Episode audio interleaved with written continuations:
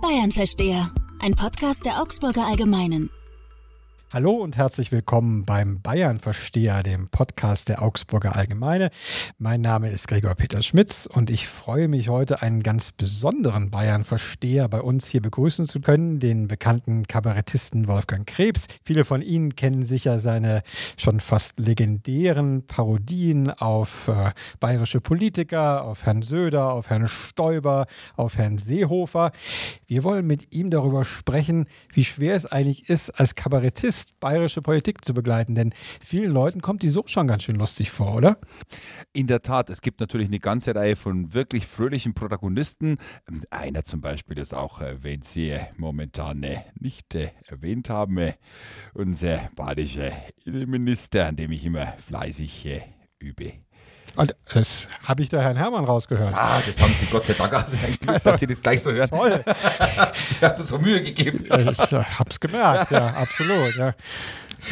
Also Sie sagen, es ist schwer, weil die Protagonisten selbst schon so schillernd sind. In der Tat. Also wir sehen natürlich einen Markus Söder. Äh, ich empfehle wirklich jedem ähm, auf Instagram einen Account äh, zu haben, um ihn zu verfolgen, was Markus Söder als be berichtenswert äh, empfindet. Also Sie haben ja in, im Haus der Augsburger Allgemeinen ähm, Ihre eigenen Vorstellungen dafür, was ähm, berichtenswert ist und, und, arbeiten nach journalistischen Grundsätzen. Und Söder hat andere Vorstellungen. Er hat völlig andere Vorstellungen, nämlich einen Spargelstich in Nürnberger Land und Kruzifixe aufhängen und mit ernster Miene sozusagen ähm, ja dann auch wieder einen Teil der Christen auszugrenzen, wenn wir jetzt gerade so dieses Beispiel da nehmen ähm, und so weiter. Also es ist, ähm, es ist wirklich so, ähm, jetzt gibt es den Untersuchungsausschuss ganz neu ähm, für die GBW-Immobilien. Äh, also es wird, es ist und bleibt immer spannend. Bayerische Politik ist was Besonderes und deswegen trete ich auch wahnsinnig gern vor allem in Bayern auf, denn außerhalb Bayerns merke ich manchmal, dass die unsere Themen nicht so ganz verstehen und unser Land auch gar nicht so verstehen. Wir sehen das ja jetzt gerade bei der Debatte über das Kruzifix, da hält sich das Verständnis im Rest der Republik, vorsichtig formuliert, eher in Grenzen. Die Bayern jubeln. Die Bayern jubeln hingegen. Äh, Herr Söder ist dort ja auch zu sehen, wie er wahrlich von allen Seiten schon fast übergriffig sich diesem Kreuz nähert, als ob es ein äh, Wahlplakat sei. Wie äh, geht man damit um als Kabarettist? Also klar, natürlich muss äh, dann der Söder eigentlich ab jetzt, wo es jeder weiß, ähm, mit, ständig mit dem Kreuz äh, durch die Gegend laufen. Also muss das Kreuz umgeschnallt haben oder er muss es in irgendeiner Form dabei haben. Das kann man thematisieren mit einem ganz einfachen Requisit äh, und man muss es thematisch natürlich auch aufgreifen. Also beim nächsten Mal auf Ihrer Bühne werden Sie, wenn Sie Herrn Söder nachmachen, den Sie ja übrigens sehr gut nachmachen können. Vielen Dank. Sie sprechen ja als Franke fast, wobei Sie sind Mittel. Sie sind Oberfranke. Mein, nee. mein, mein Vater ist Oberfranke, also und nachdem ich ein, also der Sohn meines Vaters, also bin, äh, bin ich ja von der Chromosomenzahl jetzt eher mehr Oberfranke als durch meine Mutter äh, genetisch vorgeprägte Ober, Oberbayer, Oberbayer, Oberbayerin in dem Fall. Also ich bin zwar gebürtiger Oberbayer, ich bin in Hersching am Ammersee oder in der Nähe von Hersching am Ammersee geboren, aber mein Vater ist Oberfranke. Also von dem her bin ich eher der vielleicht. Feine, aber wesentliche Unterschiede. Ja, Trotzdem sehr. muss man sich also vorstellen, bei Ihrem nächsten Bühnenauftritt, wenn Sie Herrn Söder nachmachen, hätten Sie das Kreuz umgeschnallt. Ich habe das Kreuz umgeschnallt, das ist ganz klar und das muss in Zukunft auf jedes Bierzelt genagelt werden und bei jedem Menschen muss das eintätowiert werden oder was weiß ich was, keine Ahnung. Also jeder muss, muss auf jeden Fall ein Kreuz dabei haben, das ist ganz klar. Okay, wollen Sie uns noch kurz als Herr Söder erklären, was man so davon hält? Ja, also ich äh, als, äh, das ist, war übrigens eine Erklärung als Markus Söder. Ne? Also vielleicht hört man das nicht so gut raus da. Also meine sehr verehrten Damen und Herren, das Kreuz ist in Bayern total wichtig. Ähm, das Kreuz ist auch eine Gegenbewegung äh, zu Berlin, weil in Berlin haben wir einen Horst Seehofer, der kann das Kreuz nicht fürs Kreuz einstehen, der möchte ja sogar alle Kreuzungen abschaffen und möchte dafür Kreisverkehre schaffen. Ähm, und ich habe immer gesagt, Diskussionen mit ihm sind so zielführend wie zwei Tage Kreisverkehr. Also bin ich in Bayern die Gegenbewegung. Bei uns gibt es das Kreuz noch und das hängt natürlich ganz bewusst überall. Ich wundere mich auch, warum es hier in dem Raum nicht hängt, aber wir sind ja im Internet. Gut, es ist ja noch nicht, wir, wir werden das natürlich schnell umsetzen, es ist ja jetzt angeordnet, aber Sie haben Herrn Soefer schon angesprochen, der ist ja jetzt auch nach Berlin geschickt worden, vielleicht genau aus den Gründen. Fehlt er Ihnen eigentlich? Den haben Sie ja auch oft nachgemacht. Ich sehe es eher positiv, denn durch den, durch den Horst Seehofer in Berlin habe ich endlich die Möglichkeit, in der ganzen Bundesrepublik äh, mit einem Politiker aufzutreten, den man überall sehr gut kennt. Wobei bayerische Ministerpräsidenten sind auch außerhalb Bayerns immer ein Thema. In den neuen Bundesländern trete ich sowieso selten auf, da gibt es wenig Anfragen, äh, vielleicht auch aufgrund der. Weil die die Bayern dann doch nicht so verstehen. Nicht so verstehen. Und. Ähm, Ja, die haben ja noch ein bisschen Integrationsleistung auch ein bisschen äh, Haben ja noch ein paar Jahre Zeit, ne? Ja. Bei uns ein bisschen Urlaub machen. Und dann, Ja. Genau. Heimat- und was anderes wählen, dann Na. kann man da wieder hinfahren. Und ansonsten, ähm, äh, ja, also Seehofer ist durchaus eine Figur, die auch in den bayerischen Bierzelten immer noch abräumt. Also ich als Horst Seehofer, sagen wir so, räumt in den bayerischen, räume in Ja, den das bayerischen wollen wir jetzt Bierzelten aber auch hören. immer noch ab. Beim Söder ist es so, dass sich manche Leute erst dran gewöhnen müssen. Also das ist auch, wenn dann einer, also ich trete oft mit dem Bayerischen Löwen auf, das ist so eine Fünf-Personen-Blaskapelle, ähm, lauter junge Männer aus Straubing und Regensburg. Und die, ähm, wenn die dann rufen, und jetzt begrüßen sie unseren bayerischen Ministerpräsidenten und es kommt, äh, komme ich als Markus Söder, dann sind die Leute erst ein bisschen irritiert, weil die müssen sich nach wie vor erst dran gewöhnen, dass unser Ministerpräsident Raschen Markus Wandel Söder mag der Bayer, glaube ich, auch gar Natürlich nicht so. nicht. Ja, er ja. würde lieber mit mir Vorlieb nehmen und so ist es ja auch. Schauen Sie, wenn Sie zurückschauen, äh, wenn Sie zehn Minuten zurückfahren, äh, also Transrapid in die Vergangenheit, äh, dann sehen Sie natürlich nach wie vor, dass ich äh, äh, immer noch gut gelitten bin unter den Bayern. Jetzt sind wir aber, glaube ich, gleich zwei Amtsbayern zurückgefahren, oder? War das nicht Herr Stoiber? Ach, Sie meinen, weil der Günther Beckstein fehlt? Naja, Also, der sagt jetzt aber nicht mehr so viel, also, weil der ist halt einfach auch nicht mehr so, so da im ja, Bewusstsein. aber den Stoiber müssen Sie doch wahnsinnig vermissen, ne? Also es gibt ja immer wieder ähm, Gelegenheiten, bei denen sich ähm, Edmund Stoiber zu Wort meldet und ich bin dankbar für jede Gelegenheit, die er nutzt. Ähm, letztens habe ich äh, gesehen, da gab es ein kleines Video, ähm, als ähm, Markus Söder berichtet hat, dass die Möbel von Franz Josef Strauß jetzt wieder in die Staatskanzlei hereingetragen äh, wurden. Buchstäblich, ja, genau. Ja, und, und, und äh, also daneben stand Edmund Stoiber und sagt, ja, an diesem Stuhl, äh, da haben wir ganz viel äh, äh, miteinander verhandelt und, und der Markus Söder und, und holt aus, warum er den Söder so gut findet, und merkt richtig, dass der Söder plötzlich die Lippen zusammenpresst. Es ist viel interessanter, den Söder in der Zeit zu be beobachten. Also ich kann nur raten, dieses Video, vielleicht kann man das ja als Link dazu fügen, Absolut. das Video mit anzusehen und auf das Gesicht von Markus Söder Ich glaube, zu er ist ganz zufrieden mit der Na, Beschreibung. zunächst ne? glaube ich nicht. Also es ist wirklich so, also ich habe halt den Edmund, da habe ich da wen gefragt, ne, wie, er, wie er sich das vorstellt, aber der hat ja wieder ausgeholt. Ne, und jetzt war natürlich das Problem, und man sieht richtig im Gesicht von Markus Söder,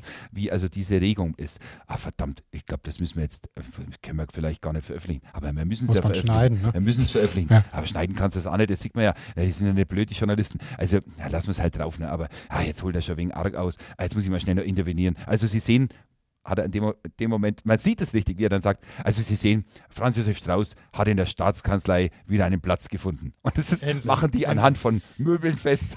Das ist also wirklich, ich fand es sehr witzig. An den Möbeln will man Ja. lesen. Jetzt mal ganz ernsthaft, können bayerische Politiker oder Politiker generell eigentlich über sich selber lachen? Ich glaube schon. Ich glaube, das ist uns Bayern vorgegeben. Ich weiß nicht, wer es als erstes gemacht hat. Ob das wirklich, wahrscheinlich war es einfach das der Blecken. Es gab ja, ähm, wenn Sie in der Geschichte vom Nockerberg zum Mhm. Beispiel kramen. Wo Sie ja auch also- früher aufgetreten sind. Ja, Ja. ein paar Jahre als Ja. Horst Seehofer. Ähm, da gibt es ähm, tatsächlich ähm, eine Historie. Früher gab es, da gab es ja noch keine Mikrofone und nichts und keine, keine Lautsprecher, gab es also insgesamt 800 Humoristen, die in München zur Starkbierzeit aufgetreten sind. Das ist wirklich, das sind sehr viele. 800, das muss ich mir vorstellen. Das muss wohl ein eigener Berufsstand früher äh, in der Landeshauptstadt gewesen sein. Ich kenne jetzt nicht, wie es in Augsburg oder wie in Schwaben die Starkbierfeste organisiert waren, aber dort äh, war das wohl sehr, ähm, sehr wichtig und hat Ja. sich natürlich auch immer über, über hochherrschaftliche Dinge irgendwie Und lustig unser gemacht. Kollege Uli Bachmeier, auch ein echter Bayern-Versteher, der Landtagskorrespondent, hat äh, geschrieben in einem wirklich tollen Stück über bayerischen Humor, dass es auch daran liegt, dass die Bayern sich ja immer ein bisschen mit Besatzung oder mit Herren, die sie beherrscht haben, herumschlagen mussten, dass das so ein, ein Ventil war, sich über die auch mal ordentlich lustig zu machen. Solange das oberhalb der Gürtellinie ist und solange das nicht ähm, äh, to total äh, daneben ist, finde ich das auch wirklich gut. Heutzutage wird ja alles sofort, äh, jede unverschämte Meldung und Meinungsäußerung sofort als ähm, Satire gekennzeichnet. Das äh, finde ich ist nicht immer sehr geistreich. Satire führt dazu, ähm, dass, dass eine gewisse Katharsis sozusagen entsteht. Also dass man hinterher das Lachen, das, Lachen über, über die Zustände oder das Lachen über Satire ist sozusagen ein, ein reinigender Prozess. Und so soll es eigentlich sein. Also Sie die treten ja vorwiegend in Bayern auf, aber sicher ja auch ab und zu dürfen sie auch mal über die Grenze Manchmal lässt man mich Manchmal raus, lässt man sie ja. auch wieder rein. Äh, wie ist denn der Humor jetzt im Vergleich zum Rest des Landes? Man sagt den Bayern ja immer ein bisschen nach, dass er schon etwas derber ist, dass er eher mit dem, mit dem Holzhammer quasi zuschlägt, als in anderen Gegenden in Deutschland? Ist das so? Ich empfinde das schon so. Ähm, es kann einem schon passieren, wenn man in Bonn auftritt, äh, zum Beispiel oder so, dass da manchmal Leute, die pfeifen dann so ganz seltsam. Das hat so mit dem Karneval zu tun. Also wenn, die, wenn man dazu überzieht, dann fangen die das so ganz seltsames Pfeifen Ja, an. das Parkticket wahrscheinlich Ja, abgelaufen. ist, keine, ja. keine Ahnung, was, Ja. da, was bei denen pfeift und wo es da pfeift. Aber also ähm, unser bayerischer Humor ist ein sehr derber Humor, durchaus. Ähm, ganz krass habe ich das mal erlebt in der Gegend von Passau, bei Starkbierfesten dort. Da ist es wirklich äh, aberwitzig. Da gibt es äh, Pfarrer, die mit Motorsägen durch die Gegend laufen bei kleinen Starkbierstücken und so. Ganz, ganz äh, deutliche Angriffe auch auf die Kirche und auf, Segen auf für Jesus sozusagen. Unglaublich. Also das ist noch viel derber als bei uns. Äh, bei, ich sage jetzt mal bei uns jetzt hier in Schwaben, wo ich ja, Ja. verortet bin und wo ja meine Heimat äh, ist und wo ich wohne. Ähm, das ist schon, das ist schon anders. Also man erlebt schon Unterschiede innerhalb Bayerns. In Nürnberg droben gibt es zum Beispiel fast gar keine Starkbierfeste oder in Franken droben, da dienen die einfach nur der inneren Reinigung oder der Nierenspülung. da gibt es also keine, keine humoristischen Beiträge, weil die niemand versteht und die auch niemand interessieren. Wie, also wie, wie politisch inkorrekt ist denn der Humor? Eigentlich immer. Mit Humor führen sie ja, wenn sie es jetzt mal theoretisch betrachten, immer die Leute zunächst mal auf die falsche Fährte. Und dann äh, löst man es auf mit einer Pointe, die eben plötzlich ganz anders gesteuert ist. So funktioniert, so ist die Mechanik vom Witz in der Übersteigerung oder, oder in der Untertreibung, irgendwie sowas. Also es ist eigentlich nie korrekt. Also wenn einer da sitzt und, wie soll ich sagen, ganz mathematisch digital funktioniert äh, und für den nur Licht an, Licht aus gibt oder sowas, ja, ähm, dann ist der Humor immer dazwischen nicht greifbar und nat- es gibt schon so Menschen, man beobachtet es immer wieder mal. Ich habe mal an der TU gesprochen zum Beispiel, ähm, vor, also für die TU, bei, bei, vor- da gab es ein Kanzlertreffen, also alle Universitäten haben doch einen Kanzler, der sozusagen wirtschaftlich verantwortlich ist für, die, für, den, für den positiven Erfolg der Universität und äh, da haben sich also alle aus ganz Deutschland getroffen und da gibt es dann schon ein paar vergeistigte Menschen, die dann da sitzen und überlegen, ist das jetzt, äh, darf, da- darf man das oder darf man das nicht? Aber man lässt sich dann mitreißen. Also das war einer der genialsten Abende, die ich da erlebt habe und die sprechen heute noch davon, hat mir der Kanzler Berger von der TU München erklärt, wo ich Bei, den ganzen Protagonisten, die Sie nachgemacht haben, äh, wer hat denn eigentlich den besten Humor gehabt von denen? Der Horst Seehofer konnte am meisten drüber lachen. Bloß beim Horst Seehofer ist man nie so hundertprozentig sicher, ob das nicht einfach sein äh, äh, Berufs, ähm, also seine Professionalität ist, die ihn dann einfach zum Lachen Das bringt. er Da weiß, sehr, sehr dazu. häufig. Ja. Also der saß ein paar Mal ähm, im Publikum bei Veranstaltungen, auf denen ich aufgetreten bin und der hat sich immer krank gelacht. Das war unglaublich. Da, hast ja die Leute im Blick. Ich würde ihn sonst nicht ansehen, weil ich sehe nur die an, die mich weiterbringen. Das ist mein Geheimnis sozusagen auf, der, auf der Bühne. Ich schaue nicht die an, die ein griesgrämiges Gesicht machen, weil die mich blockieren in dem Moment, sondern ich kann nur die brauchen, die. Und der Seehofer war immer, auch bei Schwaben-Weiß-Blau zum Beispiel, wenn du da runtergeschaut hast und der war da oder, oder wo auch immer, dann ähm, kann man da ähm, einen wirklich hocherfreuten Horst Seehofer sehen, der, der da sehr viel Humor hat. Söder wägt ab, aber der ist ja auch im Amt, das merkt man auch, oder er wollte immer ins Amt. Also das war ganz klar, dass der das ganz anders, ähm, die Dinge ganz anders gesehen hat. Und das ist ganz eigenartig, aber Edmund Stoiber und ich, wir mögen uns sehr. Also wir haben uns schon gegenseitig besucht und ähm, es ist, das sind ja alles Dinge, die hinter der Bühne ablaufen, aber ist, Sie müssen sich das vorstellen, wie Ihr gerade zitierter Uli Bachmeier. Ich glaube, dass der auch eine gewisse Nähe zu Politikern hat. Deswegen muss ich ja nicht verstehen, was die denken oder wie soll ich sagen, also deswegen muss ich ja nicht eins sein mit denen, aber, aber ich kann zumindest... Ähm, ähm, ich kann den Edmund Stoiber komplett, ich, ich schlüpfe in diese Figur und ich bin Edmund Stoiber, habe ich fast den Eindruck. Ich kann Da- das denken, würden wir ja. gerne noch mal kurz hören, denn es ist fast ein bisschen schwer zu glauben, dass Sie und Stoiber so gut klarkommen, denn wenn man Ihnen zwei Minuten als Stoiber zuhört, muss man dann sagen, hat man das Gefühl, dass man jetzt selbst als Stoiber nicht so wahnsinnig geschmeichelt sein müsste. Das oder? ist, das hat der Erwin Huber mal zu mir gesagt. Also der nuschelt ja so oder so. Also wie Sie unseren bayerischen Ministerpräsidenten dastehen, da muss man manchmal glauben, wir hätten den größten Piep als äh, Ministerpräsident gehabt. Also ähm, ich habe mich selber ausgepiepst, war nicht die Augsburger Allgemeine. Genau, Nein, also, keine Zensur. Das ist ja gar keine Zensur, das habe ich gemacht. Sehr gut. Also gut. Und also ähm, Edmund Stoiber, ähm, natürlich äh, dieser, Ed, Ed, dieser Wolfgang äh, Stoiber, Edmund Krebs, äh, er, ist ein, äh, er ist ein Mann, da kann man durchaus sagen, äh, ja, äh, aber er, er übertreibt ja nie äh, komplett, verstehen Sie, und ich glaube, letzten Endes hat er Kult aus mir gemacht.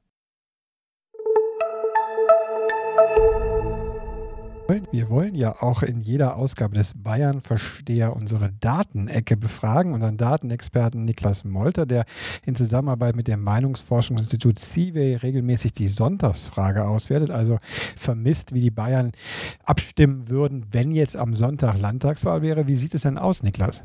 Also wenn wir jetzt auf die Sonntagsfrage schauen, hat einer gar nicht so viel zu lachen, über den wir jetzt gerade viel in diesem Podcast gesprochen haben, nämlich Markus Söder. Vor drei Wochen noch hat er eine Umfrage hoch mit 44,5 Prozent. Jetzt sind wir fast zweieinhalb Prozent weniger, nämlich nur noch 42,1 Prozent. Das dürfte ihm eigentlich nicht so gefallen. Bei der letzten Umfrage war es ja so, dass er an der absoluten Mehrheit kratzte. Wie würde es da jetzt aussehen? Also in dem Fall. Also absolute Mehrheit der Mandate, um es genau ja, zu erklären. Letztes Mal war es sehr, sehr knapp, er durfte dran schnuppern. Diesmal ist es schwer zu sagen. Wir haben mehrere Parteien, die knapp in dem Bereich der 5%-Hürde sind. Das ist die FDP bei uns mit 5,7%, die Linke mit ähm, 3,3% und die Freien Wähler mit 5,4%. Würden die so reinkommen, wie es eine Umfrage ist, oder eben nicht reinkommen wie die Linke, würde es nicht reichen für eine absolute Mehrheit. Da die aber alle in einem Bereich sind, wo wir nicht genau vorhersagen können, reicht es oder reicht es nicht, durch einen statistischen Fehler von Umfragen, könnte es auch ganz schnell wieder reichen für die CSU. Also ist gerade einfach sehr, sehr knapp und sehr, sehr spannend. Also man könnte sagen, wer auch immer reinkommt, darf dann koalieren mit Söder. So könnte man es sagen. Also Söder hätte auf jeden Fall eine breite Auswahl. Herr äh, Krebs, äh, Sie sind jetzt kein datengetriebener Mensch, glaube ich, aber trotzdem, was sagen Sie zum, zum Trend der CSU. Also am Anfang gab es ja diesen kleinen Söder-Aufschwung, als er zulegte in den Umfragen. Scheint jetzt schon wieder vorbei zu sein. Wie schätzen Sie die Lage ein für, den, für die Wahl im Oktober?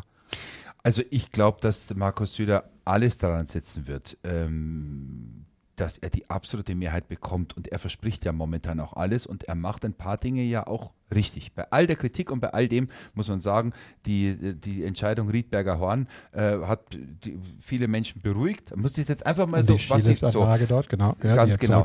Dann ähm, die dritte Startbahn erstmal verschieben auf unbestimmte Zeit, ähm, seine eigene Amtszeit auf zehn Jahre zu begrenzen und dann ja all diese Dinge sozusagen nach seiner Amtszeit lösen zu lassen. Dann der Nationalpark, der ja auch höchst umstritten ist unter Waldbesitzern, unter auch unter Experten äh, äh ein umstrittenes Thema ist. Also all diese ganzen äh, äh Zünder, die hat er erstmal alle kaltgestellt oder entschärft, diese ganzen äh, Dinge. Und jetzt geht es einfach darum, für Markus Söder von den, äh, was haben wir, 12 Prozent momentan AfD-Wählern, einfach sehr viele wieder zurückzuholen in das Lager der CSU.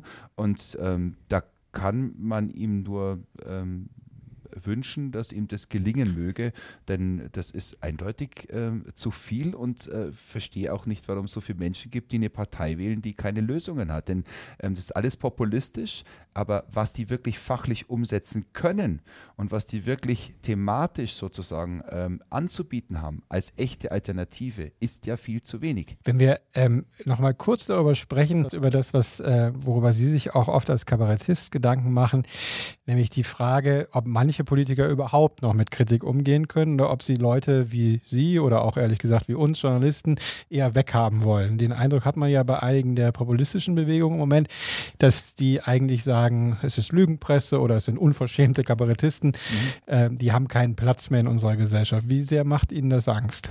Also Angst habe ich überhaupt nicht vor der AfD, das kann man ganz klar sagen. Ich habe mich am Anfang etwas zurückgehalten, als das also als Phänomen kam plötzlich diese Partei. Ich glaube, das sind einfach Populisten, ähm, die ähm, einfache Lösungen anbieten für ähm, unterschiedliche Themenbereiche. Wir müssen die AfD an dem Themen stellen. Wir müssen, das ist Ihre Aufgabe, das ist meine Aufgabe, wir müssen schauen, was haben die wirklich anzubieten als Lösungsvorschläge.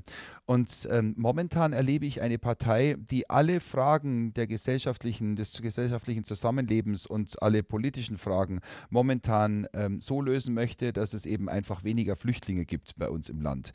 Ähm, das ist eine äh, Reduktion auf ein, äh, auf ein einziges Thema. Es gab bei der Bundestagswahl keine Ideen, wie äh, die Rente organisiert werden soll. Da haben nicht einmal einen Vorschlag dazu gemacht. Und ich glaube, das ist einfach äh, extrem populistisch und wir müssen einfach schauen, dass wir diese Partei an diesen Dingen stellen. Denn es gibt andere wichtige Themen als, ähm, als das, das, Thema Flüchtlingsdrama. Wenn Sie sagen, Sie haben sich anfangs zurückgehalten, machen Sie denn dann jetzt Witze über die AfD?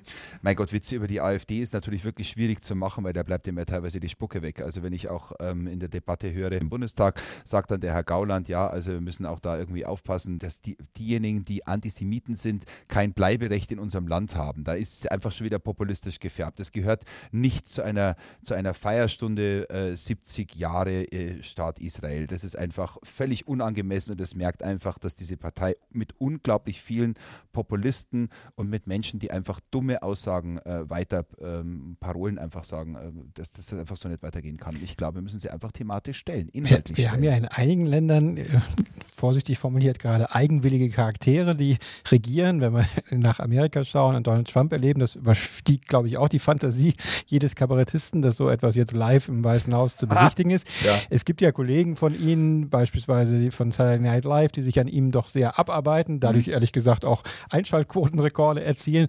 Hilft das eigentlich im politischen Diskurs oder macht das eher diese Leute noch stärker, weil es sie in eine Art Kult oder vielleicht sogar in was ungefährlich Witziges äh, verwandelt, obwohl sie ja eigentlich sehr ernsthafte Bedrohungen sind? Sie erkennen eigentlich ähm, solche Strukturen ganz einfach. Wenn man nicht darüber lachen darf, immer dann, wenn es nicht erlaubt ist, darüber zu lachen. Wir hatten lange Jahre oder Jahrhunderte, in denen es nicht erlaubt war, in der Kirche zu lachen. Also immer dann haben sie es, also jetzt Gegenbeispiel zu nehmen, haben sie immer Strukturen, die ähm, darauf aufbauen, dass man seine Meinung nicht sagen darf. Wenn ähm, Saturday Night Live in einer großartigen ähm, Geschichte da wirklich mit dem Alec Baldwin, mit einem Superstar, der den parodiert, äh, ähm, da hochpolitische Arbeit macht, dann heißt es, dass in Amerika nicht ganz verloren ist und dass es immer noch Menschen gibt, die ihr Hirn einschalten. Und momentan wird halt das Land regiert von einem Narzissten, der außer seine eigenen Interessen und seine eigenen Bedürfnisse nicht sieht. Ein komplett herzloser Mensch und ich hoffe, dass das unserem Land erspart Glauben bleibt, Sie, dass Trump kann über sich selber lachen? Nein. Nein, das ist genau das. Daran erkennen Sie es. Ein Narzisst kann nie über sich selbst lachen. Der findet, der findet immer einen Grund, warum alle anderen schuld sind. Ähm, er wird nie, niemals, das muss man eben ähm, erkennen. Und ich glaube, da gibt es noch einige andere, über die wir besser nicht sprechen, weil uns, uns dann ein Maßkrug auf den Kopf fällt äh, das nächste Mal, wenn wir im Bierzelt sind. Aber ähm, und so, da, es gibt einfach genügend Politiker im europäischen und außereuropäischen Raum, wo man sagen muss, da muss man sehr vorsichtig sein. Und da bin ich froh, dass wir bei uns noch parodieren dürfen. Es ist gut, so ist das Zeichen unserer Demokratie. Ähm, solange das äh, ähm, einigermaßen höflich äh, stattfindet, ist doch alles in Ordnung. Glauben Sie eigentlich, die Amerikaner haben ja auch schon früh mit dem legendären Charlie Chaplin-Film Der große Diktator über äh, Hitler äh, versucht, ihn parodistisch zu entlarven. Das war bei uns lange auch tabu. Äh, dann gab es in jüngerer Zeit einige Filme, die sich auch eher satirisch ihm genähert haben. Äh, wie stehen Sie dazu? Kann man über Hitler lachen? Das ist eine sehr schwierige Frage. Sie merken, ich versuche Zeit zu gewinnen. Ähm, die, ganze Geschichte ist sehr, sehr ernst. Man hat also die, als man mit Charlie Chaplin an, der, der versuchte einfach noch jemanden zu entlarven. Charlie Chaplin hat es, ähm, hat es so gemacht, dass er eben einfach, er wollte aufzeigen mit seinem Film, was da momentan passiert. Bei uns ist der Film sehr schnell verboten worden und äh, nicht ausgestrahlt worden und das Internet gab es damals noch nicht. Also Der war natürlich auch wirklich noch Film- während, des, während der Nazi-Herrschaft noch, dass er erschienen ist. Genau. Also ging Mhm. das ja gar nicht. Also, Ja. So wäre der hier nicht gesehen worden. Und ähm, das heißt, er konnte das Volk nicht belehren, was schade ist. Und ähm, aber über ihn lachen, ich könnte über Hitler nicht lachen. Es ist wirklich, ähm, dafür, dafür ist einfach zu viel passiert. Es sollte uns eine Mahnung sein, eine bleibende Mahnung sein und eine Erinnerung sein. Und wenn ich vor zehn Jahren Leute ähm, auch mal zu mir gesagt haben, du musst da ähm, immer haben wir da die, die Geschichte und immer, immer ist die Geschichte da, die deutsche Geschichte. Wir dürfen so viele Sachen nicht sagen, wir müssen so einen Nationalitätsstolz haben. War ich damals immer einer, der gesagt habe, seid vorsichtig, sowas kann ja jederzeit wieder kommen. Ich hatte selbst im Programm mal ähm, vor der Flüchtlingskrise einen Edmund Stoiber, äh, gespielt, der im Bierzelt, vor allem in den Bierzelten hat es am besten funktioniert, ähm, die Separation Bayerns äh, gefordert hat. Also damals war das immer der Also Vorschlag, Bayern wir machen unsere sozusagen. Grenzen dicht und wenn man das entsprechend vorgetragen hat und dann muss jeder Holländer, wenn er in unser Land kommt, äh, 100 Euro Maut zahlen und, und 100 Euro für einen Wohnwagen extra und so weiter und so weiter. Gut, die Das Maut also- ist ja jetzt gekommen. Ja. ja, ja, war- genau. Und äh, also da hat man viel damit machen können, dass wir uns abspalten. Heute wäre das eigentlich nicht mehr so denkbar. Damals war es so, dass Leute rausgegangen sind und gesagt haben, es ist irre, was sie da machen und wie schnell man ihnen zujubelt. Aber ähm, da sieht man mal, wie schnell mir wieder jemanden nachlaufen würde, der, das, äh, der uns da was vorgaukelt. Wir könnten wirklich buchstäblich noch Stunden sprechen und Ich wir schon. könnten auch in verschiedenen Stimmen Stunden sprechen. Aber wir müssen allmählich zum Ende kommen mit unserem Bayern-Versteher. Eine letzte Frage noch. Wenn Sie sich eine Person aussuchen könnten, die Sie am liebsten nachmachen würden, aber wo Sie bislang immer dran gescheitert sind. Ah, das äh, ähm, gescheitert, ja. Also ich bin lange Zeit an Markus Söder gescheitert, weil er, bis ich gemerkt habe, dass der dieselbe Tonlage hat wie ich. Also das ist einfach, das wird so Franken ähnlich, ja. Ähm, dann, ähm, ähm, wen ich gerne parodieren würde, wäre Toni Hofreiter. Ähm, da, Gut, der hat natürlich mehr Haare als Sie, das sieht man jetzt nicht, aber ja, das stimmt. Ich habe momentan eine Glatze, aber Sie wissen ja, ich habe so viele Perücken, das geht ganz einfach. Halt. Toni Hofreiter und, ähm, und Hubert Aiwanger. Das ist auch ein äh, Kandidat, wo ich sage, das muss unbedingt bald auf die Bühne gebracht werden. Der äh, fühlt sich ja, ich bin das A und O der bayerischen Politik, verwechsle aber manchmal beide Buchstaben. Ähm, ich ich habe da durchaus Vertrauen darin, dass ich das eines Tages richtig gut hinbekomme. und dann hoffe ich, dass er Minister ist für irgendwas. Mindestens, ja. genau, dass, dass das auch wirklich jeder kennt. wir freuen uns darauf. Ganz herzlichen Dank, Wolfgang Krebs. Eine tolle Ausgabe des Bayern-Versteher. Vielen Dank. Ich Und danke Ihnen. bis bald. Bleiben Sie uns treu beim Bayern-Versteher. Dankeschön.